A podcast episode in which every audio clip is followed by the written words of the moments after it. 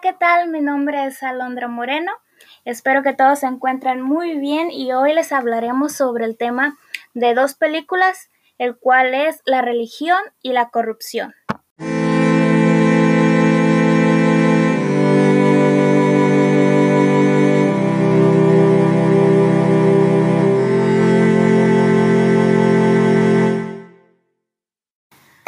Bueno, después de haber escuchado ese sonido un tanto tétrico, muy relevante al tema que estamos a punto de desarrollar en estos momentos, quiero empezar platicando un poquito quizás sobre mí en relación con el cine. Bueno, en mi género favorito de películas, soy muy variada. Tengo entre acción, drama, comedias, románticas. En general me gustan todas, pero creo que soy de esas personas que se quedaron estancadas en la películas de la época de oro del cine mexicano, me fascinan esas películas, pero actualmente estoy tomando una clase de cine contemporáneo, así que pues me tuve que actualizar, ¿verdad? Y empezar a ver una gran variedad de películas eh, más contemporáneas. Las películas que voy a desarrollar son la del crimen del padre Amaro, eh, que es una película mexicana, y la del club, que es una chilena. Bueno, en sí,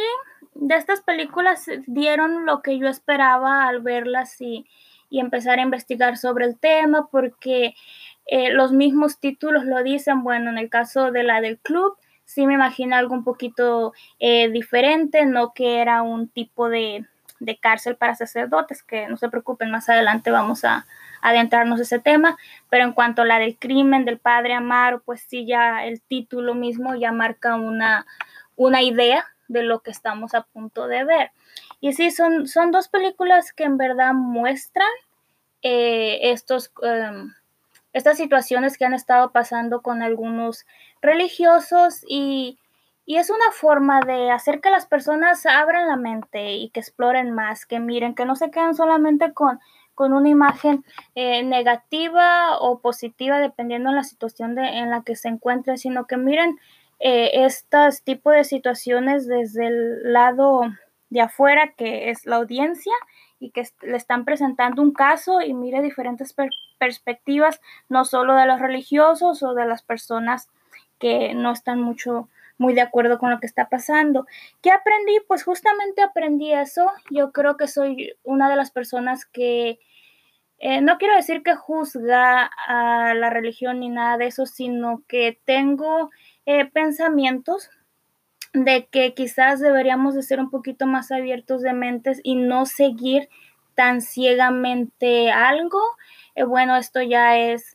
opinión de cada quien, pero sí creo que como seres humanos debemos de ver diferentes puntos de vista antes de juzgar algo porque muchas veces eh, no nos damos cuenta de ciertos detalles y creo que esta película me ayudó, me enseñó a reflexionar eso y es por eso que creo que son muy importantes, de que las personas aprecien y miren y, aprendan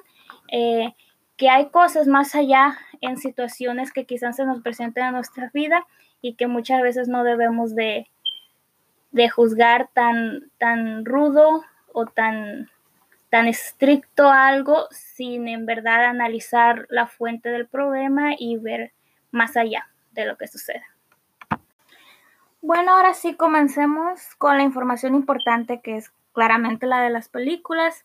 y voy a iniciar con la del club. Bueno, el club fue dirigida por Pablo Larraín en el 2015 y es una película chilena. Entre algunos de los actores por resaltar alguno diría Alfredo Castro, un reconocido actor chileno que ha participado en más de 50 películas desde que inició su carrera en 1982 hasta la actualidad.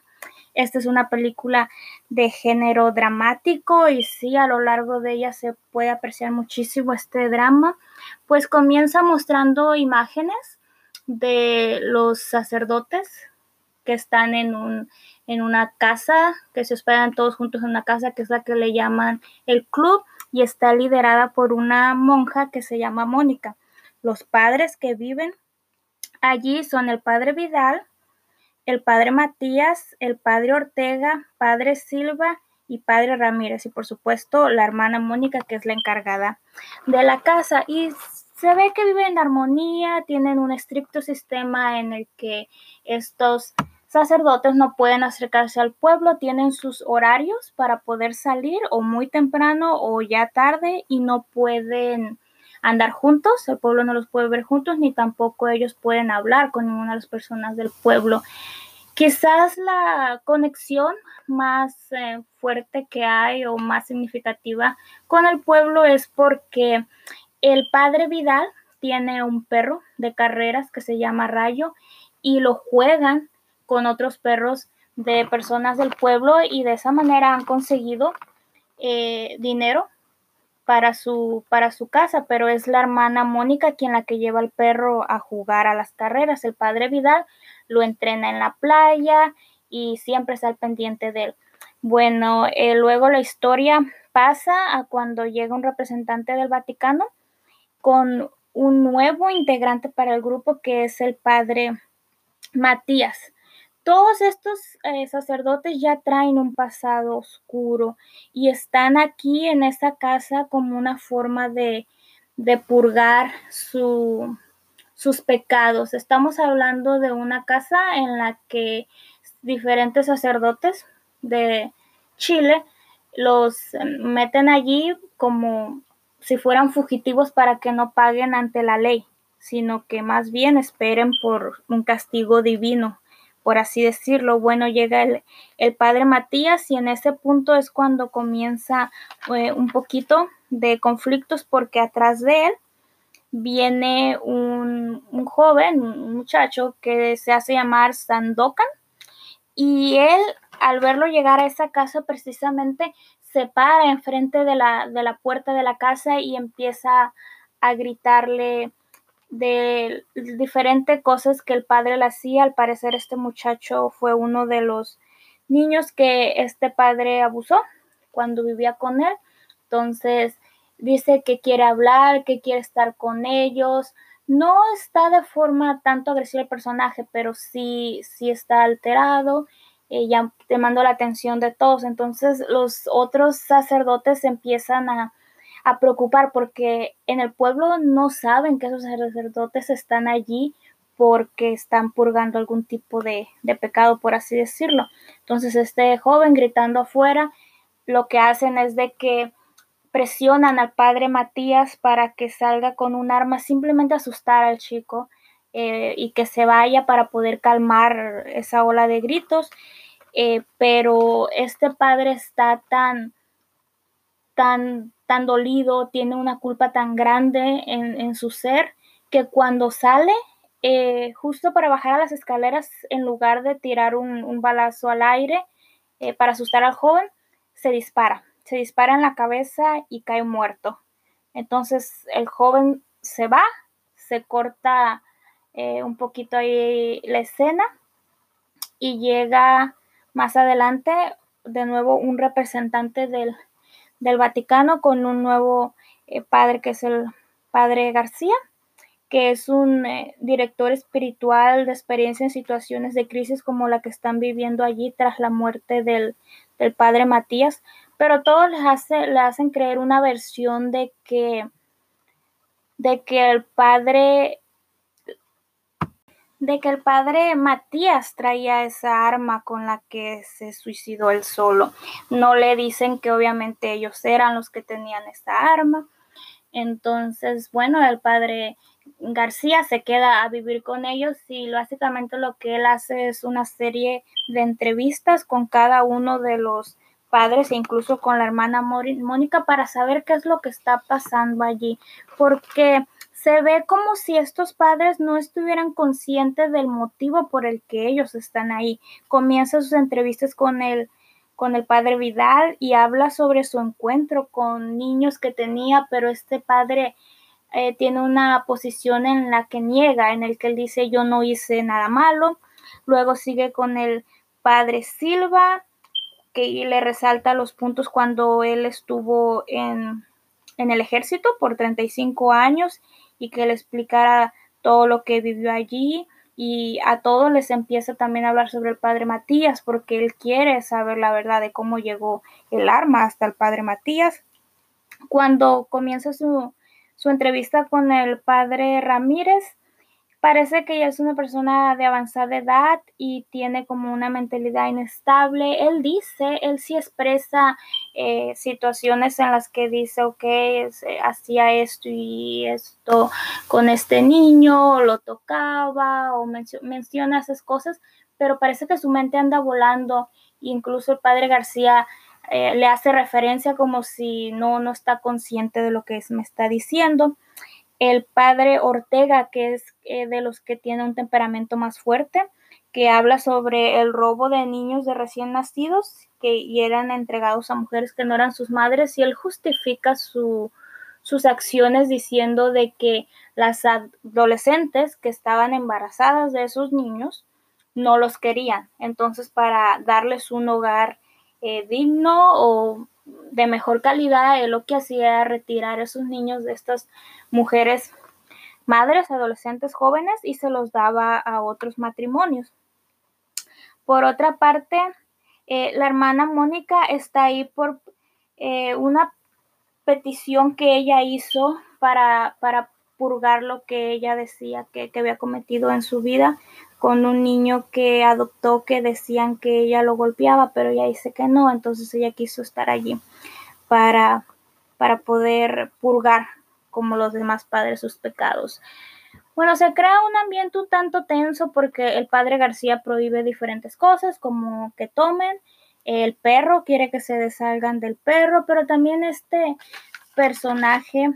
de Sandokan crea muchas eh, alteraciones en la casa porque quieren ocultarlo del padre García. Saben que el padre García, que fue el enviado del Vaticano, tiene el poder de cerrar su casa, el club. Entonces ellos no quieren eso y creen que si se enteran de, de, de Sandokan y que si él habla con él, pues van a, va, va a cerrar la casa. más adelante en la historia ya el padre Vidal presenta una carrera con los perros en la que participa el padre García. Eh, como espectadores nada más, porque ellos como no se pueden acercar al pueblo, pues están de lejos mirándolo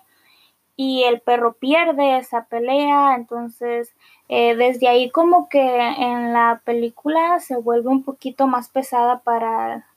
en el personaje del padre Vidal, porque ya no es cierto modo alegría, a pesar de que tratan de dar un, un ambiente de tristeza, pero él y tiene una conexión muy importante con este perro, entonces es una de las pocas alegrías, por así decirlo eh, que viven en la casa. Bueno, eh, Sandokan decide quedarse en ese pueblo. Al, pues, el sacerdote que, con el que él había tenido ah, los encuentros, pues ya no estaba, que era el padre Matías, pero aún así él decide quedarse porque él quiere estar cerca de los sacerdotes. Al parecer, esos encuentros le causaron un cierto de, no quiero decir daño, pero un apego, porque él cree que estaba bien porque era un sacerdote y es algo cercano a Dios, ¿no? Pues el padre Vidal hace un complot con unos jóvenes que conocen la playa porque quiere que, que golpeen a Sandokan para que se vaya del pueblo porque sabe que eso puede causar increíbles problemas para él, pero lo que pasa es de que no, ellos, los chicos no aceptan y en lugar de golpear al al Sandokan lo golpean al padre Vidal. Por otra parte, eh, los otros sacerdotes y la hermana Mónica ya están creando, ideando su plan y lo que hacen es que matan a todos los perros de carrera que hay en el pueblo y culpan a Sandokan. Entonces, el, el pueblo entero se alza contra este joven y lo golpean brutal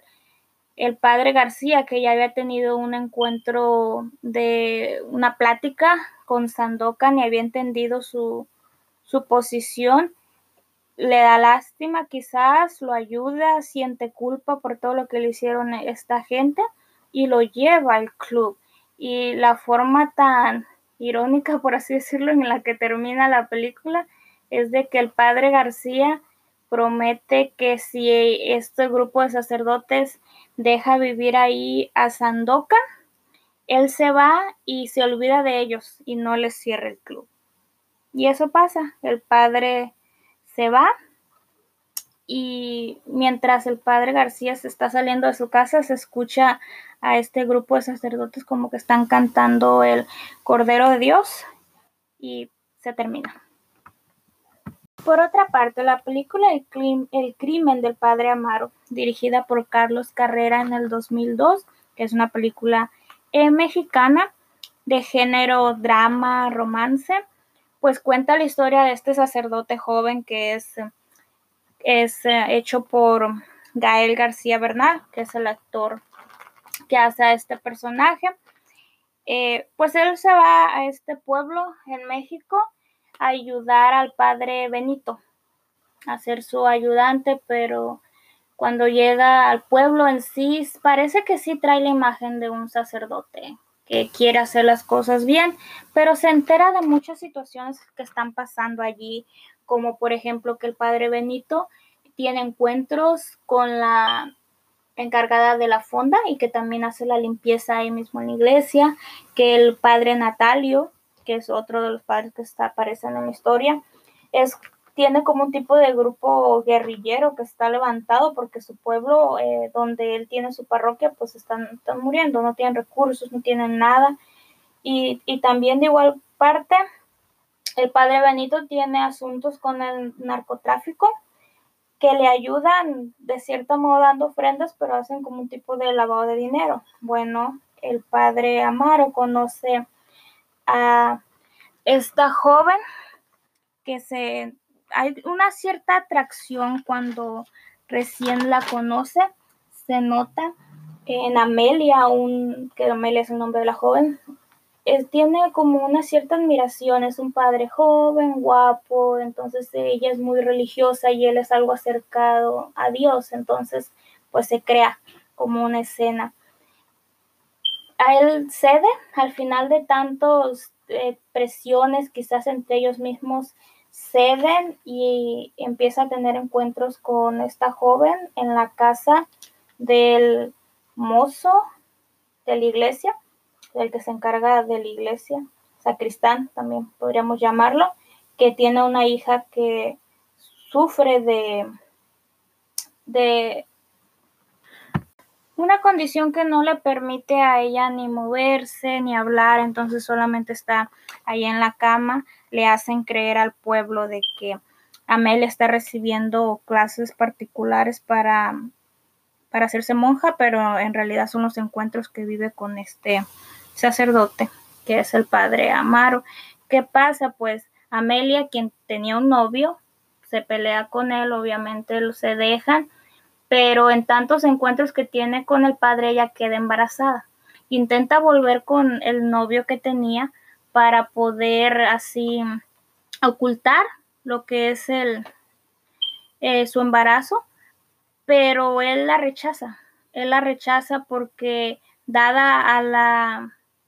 relación que ella tenía con el padre, él sufre muchos ataques en toda la película que más adelante hablaremos de ellos a, profundidad. Y pues no tiene más remedio que aceptar lo que el padre le proponía, que es abortar. Así que la lleva a una clínica clandestina, pero en la intervención sufre una hemorragia, se empieza a desangrar, el padre desesperado la lleva a, la trata de llevar a un hospital, pero no llega, se muere en el camino. Entonces culpan al exnovio de la joven de todo esto que pasa y al final sale el padre Amaro dando misa en el velorio de la difunta Amelia. Bueno, ya que hemos dado un pequeño resumen de lo que son las películas, hablemos sobre los temas eh, que pasan en estas. Me gustaría resaltar eh, el, artículo de Daniel Oliveros que se llama El Club, el brutal retrato de los abusos de la Iglesia Católica de Pablo Larraín y dice, el club es por sobre todo una ficción que habla sobre el poder de la Iglesia Católica en Chile y también explora sus abusos, las consecuencias de muchos años después de que los sacerdotes hayan violado niños, el lado oscuro de una iglesia cómplice de la dictadura militar y que por diversas razones ha exiliado, excomulgado, encarcelado y exonerado a estos ex sacerdotes y a una ex religiosa. Bueno, aquí se resalta un poco de lo que ya hemos dicho. Estamos hablando de un grupo de personas, de sacerdotes, que fueron puestos en este lugar precisamente para que no fueran castigados por el poder del hombre, que es el del gobierno, sino que más bien vivieran ahí bajo pecado y esperaran lo que se conoce como, como un castigo divino. ¿okay? Eh, es una película de ficción, como aquí lo dice. Por otra parte, la del crimen del padre malo Amaro es, un, es, una novela, es una novela en realidad. La versión original es una novela portuguesa que lleva el mismo título como nombre y que igual eh, destaca la caída de Amaro en la tentación carnal, que es eh, Amelia. Entre las diferencias más destacadas de la película novela están, por supuesto, el tiempo y el lugar en el que suceden los hechos. Uno es portugués, el otro estamos acá en México, así como también la resaltación de temas como el narcotráfico. En la película se habla del narcotráfico y el lavado de dinero que la iglesia le ayuda a través de las supuestas donaciones para para realizar ah, hospitales y ayudas de beneficencia a la gente. Eh, por otra parte, en la novela Amelia sí tiene al bebé que esperaba, pero el padre Amaro se lo lleva y se lo entrega a alguien para que lo desaparezca. Y en esta película, pues no, ya sabemos de que eh, Amelia trata de hacerse un aborto y muere en esa intervención. Aunque ya sabemos que en este caso la película del crimen del padre Amaro pues está basada en un hecho real de esta novela portuguesa. Sí podemos eh, decir que el club, a pesar de que es ficción, sí resalta realidades que tristemente se están viviendo. Personas, bueno, sacerdotes, que distorsionan la religión para cometer actos indebidos usando el nombre de Dios y manipulando a las personas al grado de convencerlas de lo que están haciendo está bien, pues no estamos aquí diciendo la religión causa esto, no, no es la religión, simplemente a veces los seres humanos cometemos actos indebidos y porque estamos abajo de una creencia creemos que es la que nos influye, pero pues en realidad no, y aquí se puede ver muy claro en esta película, a pesar de eso, pues sí se mira que la religión intenta ocultar este tipo de situaciones al aislar a estas personas que los padres cometieron estos abusos, los aíslan a pueblos donde no los conocen, donde no saben qué pasó y así los esconden pues de, la ley y de las personas que agredieron y que en unos casos pues los llegan a encontrar como, como fue en el caso de, de Sandokan, que fue a dar donde estaba el padre que lo había abusado por así decirlo. También otro artículo interesante es el crimen del padre Amaro de Jorge McFood y él divide a este, a este grupo de personajes que están en la historia, los divide en grupos sociales que están los religiosos oficialistas, que son el padre Benito, el obispo, claro, la, máxima autoridad, y el padre Amaro. Por otro lado está el hereje, que es el padre Natalio, como les mencioné, un guerrillero que representa todo eh, lo contrario al grupo oficialista que es el padre Benito, el obispo y el, y el padre Amaru, porque eh, los oficialistas dice aquí que no tienen escrúpulos, principios éticos, desprendimiento, solidaridad con los oprimidos y perseguidos, autenticidad en su discurso, correspondencia entre sus predicciones y su acción. Obviamente aquí está criticando que las acciones que hacen estos tres personajes del padre Benito, quien mantiene una relación con la empleada de la iglesia, el obispo que hace todo lo posible por ocultar todas las cosas negativas que pasan en la iglesia y el padre Amaro que pues comete este crimen con Adela. Eh, también está el pueblo que es que, Adela es la que representa al pueblo, el, lo inocente quizás, eh, los ateos o anticléritos que es el periodista o el director del periódico que son los que destapan toda esta ola de actos que pasa de la iglesia, los narcotráficos, que son los que buscan el poder en México, y también están la santera, que es esta mujer corrupta y ambiciosa que ayuda al padre Amaro a buscar esta clínica para que Adela pueda, Amelia, perdón, pueda abortar a su bebé. Este artículo también habla mucho del simbolismo en que representan los personajes, por ejemplo, el padre Amaru, que lo mueve el deseo, y Amelia, que es el amor. Él siente deseo por esta chica, pero ella siente amor por él y por Dios. Eh,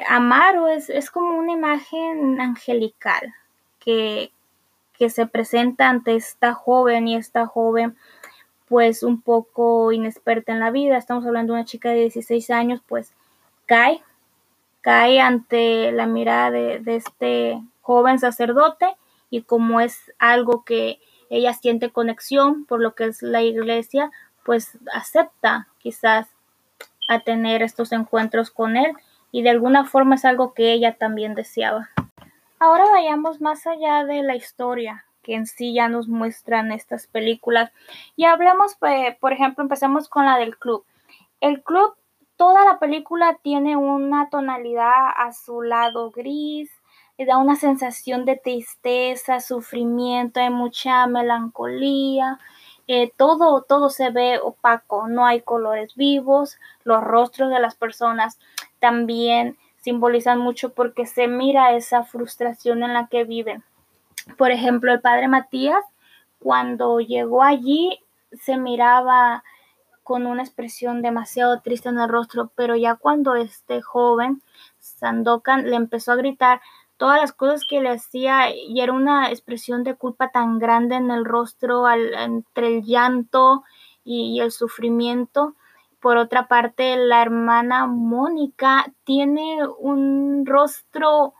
feliz, ella sonríe, pero a la vez se ve siniestra, se ve como que hay algo malo. En toda la película es como que algo malo va a ocurrir. Los sonidos, hay diferentes sonidos que marcan el cambio, cortan como de tensión, lo suavizan y luego meten esta música religiosa que es como un resalto, una crítica, un rechazo a la que están haciendo este grupo de personas, todo lo contrario a lo que la religión en sí manda. Por ejemplo, en el minuto 19 eh, con 35 segundos de la película del club, la hermana Mónica está limpiando la sangre del padre Matías, que fue donde se suicidó. Y mientras está corriendo el agua, porque pone la manguera arriba, las escaleras son escaleras, pone la manguera arriba y mientras está corriendo el agua y ella está talle y talle, está, está cantando por perdón, clemencia y piedad. Está un fondo de música y eso es muy fuerte porque ellos saben que el padre Matías está muerto porque ellos fueron los que le dieron el arma. Entonces aquí hay mucho simbolismo entre esta lave y lave la sangre eh, la hermana Mónica y se está escuchando cantar esta canción que está pidiendo por, por perdón y por piedad. Con un contraste muy fuerte, la película del crimen del padre Amaru eh, presenta tonos cálidos, no se ve en realidad eh, esa presión que hay en el padre, porque en sí al, principio no, no, se ha cometido ningún crimen, entonces todo se mira bien relajado, pero sobre todo me llamó mucho la atención la imagen casi angelical de Amaro, que tiene una apariencia de un joven bondadoso, inocente, de nobles valores, de esas personas que aparentan de que no son capaces de realizar nada. Fue, creo que fue muy ingenioso del director de esta película dar esta imagen de Amaro porque en realidad al final de ella él sale librado y no se le juzga de nada porque su misma imagen y por su habilidad para ocultar todo lo sucedido. Bueno, de formas uh, muy diferentes, estas dos películas nos exponen este tema de la religión, de las personas que participan en ella, de la corrupción en el modo de cómo se oculta en sí todo, todo lo que está pasando alrededor de estos sacerdotes para que la iglesia o la casa de Dios en este caso salga librada de toda culpa en la película de del crimen del padre Amaro también se refleja en la corrupción por, por el lado de los narcotráficos, pero en general lo que se trata es eso, es el cómo la misma, eh, los mismos participantes sacerdotes de esta religión ocultan estos horrores que han hecho a lo largo de su vida y esperan lo que ellos consideran que es eh, un castigo, un castigo debido al pecado que cometen aquí en la tierra. Bueno, esto ha sido todo. Espero que la información que, que hayan recibido en esta grabación sea de su agrado y de utilidad. Eh, no me queda más que decirle que esta ha sido mi opinión y mi experiencia y lo que he resaltado de estas dos películas, que son, son dos muy buenas películas en realidad. que si le prestamos atención y reflexionamos sobre ellas y vemos más allá de lo que estos sacerdotes cometieron, pero también prestamos atención a la reacción que tiene el, público, eh, la gente de, en los pueblos de estos personajes donde se están grabando las películas y vemos como en una pues está todo oculto, en cambio en la otra el mismo pueblo toma acción en contra de quienes creen están atacando a la iglesia. Eh, pues muchas gracias, que pasen un excelente día y nos vemos en la próxima. Bye bye.